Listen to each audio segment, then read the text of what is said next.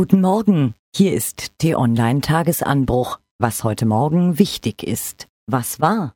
Was um alles in der Welt ist mit unserem Wetter los? Schon zum zweiten Mal binnen Wochen ist ein orkanartiger Sturm über Deutschland hinweggefegt.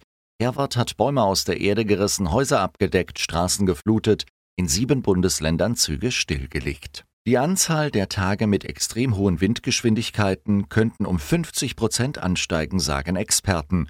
Bei wem jetzt noch nicht die Alarmglocken läuten, der sollte sich vielleicht beim nächsten Sturm einfach mal in den Wind stellen, meint T-Online-Chefredakteur Florian Harms auch am Brückentag.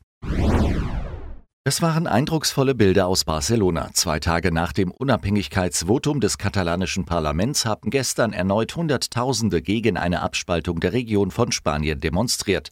Puigdemont und seine Hardliner-Fraktion fliegen nach Brüssel und Rajoy nutzt die Zeit bis zu den Neuwahlen am 21. Dezember, um Signale der Versöhnung und des Entgegenkommens an die Separatisten zu senden. So könnte möglicherweise eine Lösung aussehen. Was steht an? Donald Trump lügt, stiftet Chaos, beschimpft Bürger, torpediert internationale Abkommen. Und er kommt damit durch.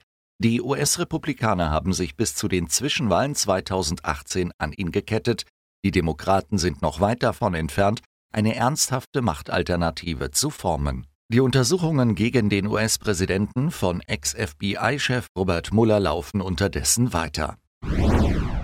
Nach der Zuwanderung wird nun auch noch die Klimapolitik zum Stolperstein oder eher Stolperbrocken für die Jamaika-Unterhändler.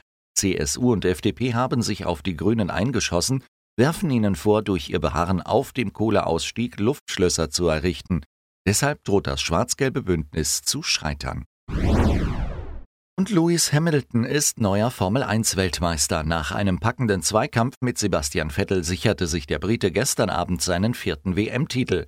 Warum er in dieser Saison sein Meisterstück abgeliefert hat, was sein Erfolgsgeheimnis ist und weshalb er einer der größten Piloten aller Zeiten ist, das erklärt T-Online-Redakteur Tobias Ruf in seiner Formel 1 Kolumne heute Vormittag auf t-online.de. Was lesen? Auch zwei Jahre nach der Flüchtlingskrise agieren viele deutsche Behörden immer noch intransparent und inkonsistent, zu sehen am Fall eines ermordeten Gegners des syrischen Diktators Assad.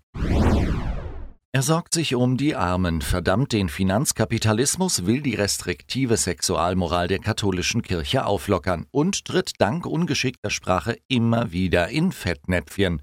Papst Franziskus. Er hat sich in viereinhalb Jahren viele Gegner gemacht. Mehr Informationen findest du unter t-online.de.